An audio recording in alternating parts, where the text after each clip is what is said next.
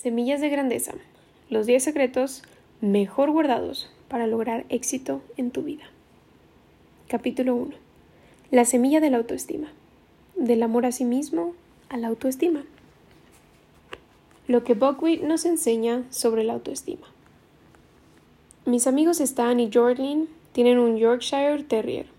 Es un pequeñín con un pelo largo y hermoso que necesita cepillarse diariamente.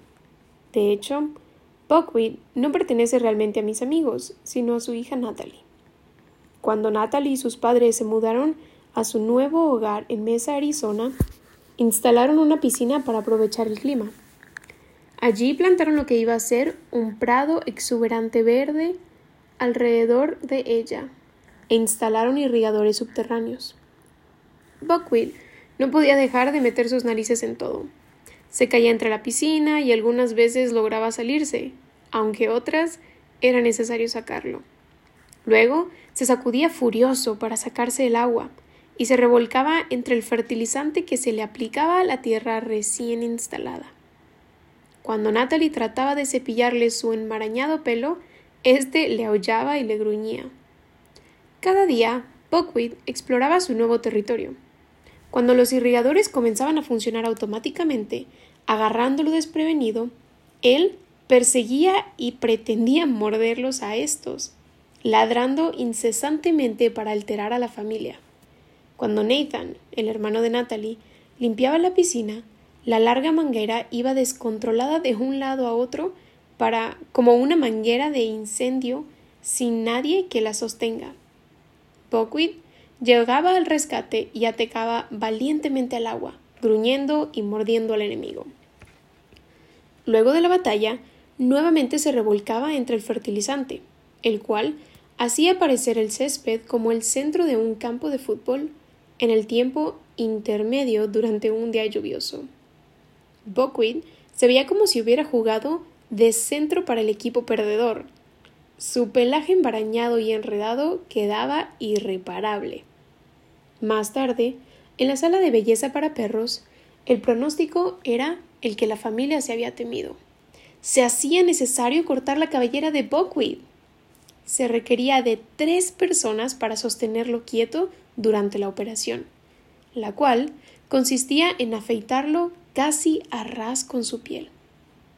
La llegada a la casa tampoco era lo que el pequeño Buckwheat esperaba, después de todo a lo que había sido sujeto.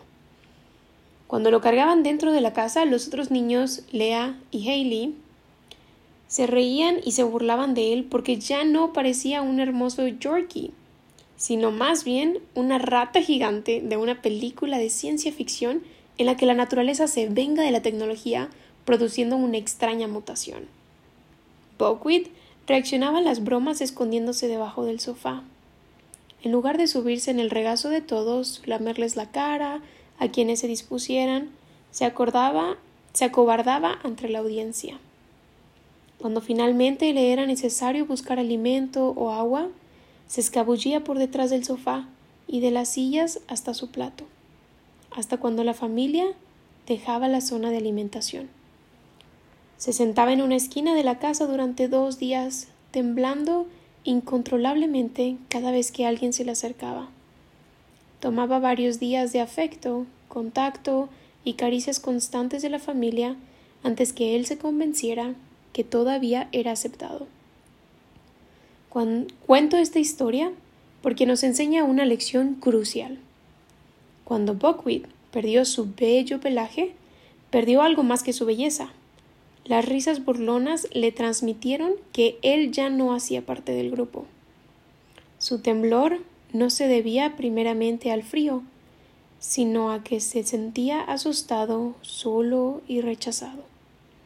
En pocas palabras, su autoestima se redujo a cero. Su temblor temeroso no era distinto a la cobardía de miles de seres de humanos que están escondiéndose entre las sombras del rechazo y la recuperación de la autoestima de Buckwheat, lograda solamente con muchas caricias y cuidado, ilustra perfectamente el más precioso regalo que pueda darse o recibirse, el regalo del amor. 2. El primer secreto mejor guardado para obtener el éxito total. Existen muchas definiciones e interpretaciones de amor. Siempre he visto ese sentimiento como la aceptación incondicional y la búsqueda de lo bueno.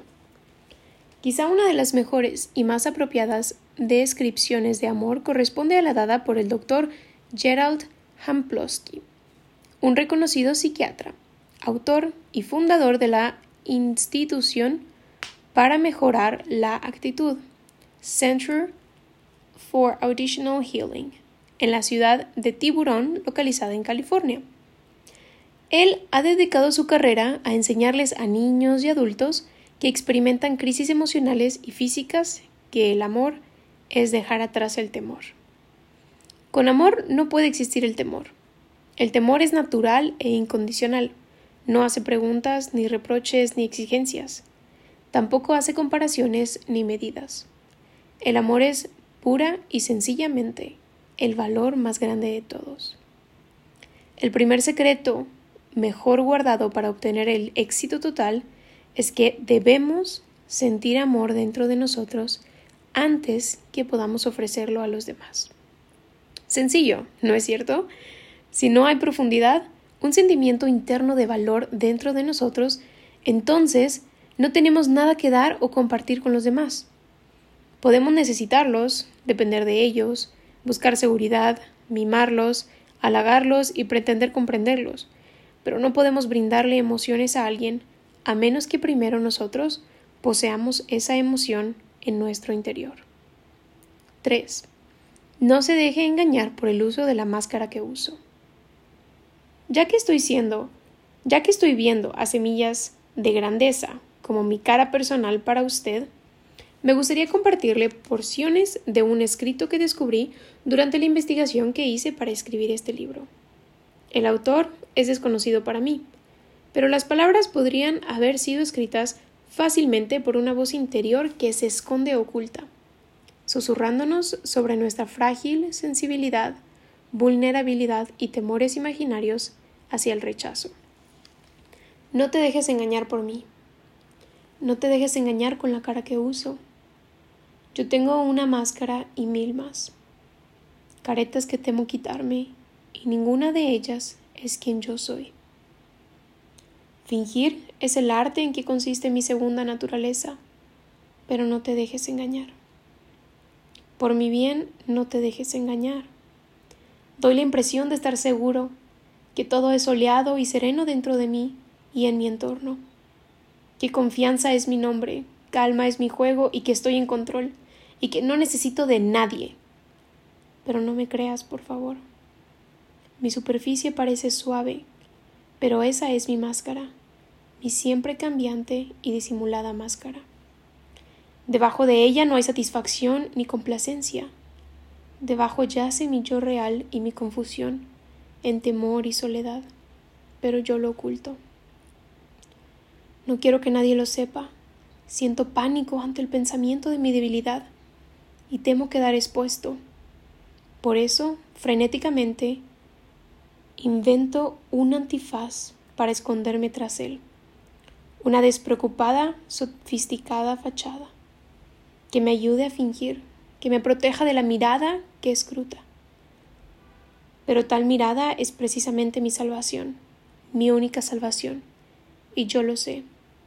Eso es, sí, es seguida por la aceptación, sí, es seguida por el amor. Es todo lo que puede librarme de mí mismo, de la cárcel que yo me construí, de las barreras seguidas tan laboriosamente. Es lo único que puede asegurarme de lo que yo mismo no puedo estar seguro, que soy realmente alguien. ¿Quién soy? Puedes preguntarte. Soy alguien que conoces muy bien, soy cada hombre que conoces, soy cada mujer que conoces, soy cada niño que conoces y estoy justo frente a ti. Por favor, ámame. Si el miedo al rechazo nos previene ante el hecho de ser amados y de expresar amor, ¿cómo nos alejamos del temor? ¿Qué le decimos a la voz subconsciente que controla nuestros sentimientos hacia nosotros y hacia los demás? 4. Temor. ¿Un aprendizaje falso? que parece real. Creo que la forma de derrotar al miedo es entendiendo sus raíces, suavizando el terreno alrededor suyo con una nueva ilustración, sacándolo, plantando la semilla de amor donde el temor creció fuerte. Para mí el temor es un aprendizaje falso que parece real. En mi experiencia, existen tres temores predominantes más allá del temor a la muerte, que es el mayor de entre los individuos no espirituales. Temor al rechazo, temor al cambio y temor al éxito. El temor al rechazo que consiste en hacer el ridículo o fracasar a la vista o en presencia de otros. El temor al cambio, que es enfrenar, enfrentarse a aguas desconocidas, ser el primero, romper tradiciones, sacrificar la seguridad eterna. Temor al éxito. Este es el cual es una expresión de culpa asociada con el deseo natural de autogratificación. El temor al rechazo comienza en nuestra temprana niñez cuando nos encontramos con el primer no en el ejercicio natural de la curiosidad de explorar y gratificar nuestras propias necesidades. Desde antes que nazca un bebé, las expresiones de cuidado de la madre durante los nueve meses de embarazo son importantes, como también lo son los niveles de ruido del ambiente y las circunstancias que la madre consume, como resultado de su propia autoestima. Los niños pequeños necesitan recibir ánimo a medida que intentan desarrollar sus primeras habilidades. Necesitan felicitaciones cuando lo logren y comprensión cuando fallan. Si son educados dentro de una familia que los cuida, los pequeñitos también desarrollan otros dos pasos importantes en su desarrollo sano hacia la madurez. Ellos desarrollan su primera relación amorosa significativa hacia otra persona, usualmente el padre del sexo opuesto lo cual es natural. Además, establecen la pertenencia de objetos y lugares especiales de los que se apropian. Esta constitución de identidad de valor posesivo es un ingrediente importante en la calidad de la autoestima. Los adolescentes necesitan establecer independencia, descubrir nuevas relaciones y competitividad fuera del núcleo familiar piden la aceptación de su forma de ser, más que de sus logros de acuerdo con los estándares materialistas, como también requieren de reconocimiento. Es sorprendente ver cómo los padres continúan pasándoles sus propios complejos a sus hijos. Esto es parte de la historia. Esto me recuerda de la historia acerca de la joven esposa que cocinó un jamón para su reciente esposo. Antes de colocarlo en el sartén, le cortó los dos bordes. Cuando su esposo le preguntó por qué ella había hecho esto, ella le contestó que su madre siempre lo había hecho así.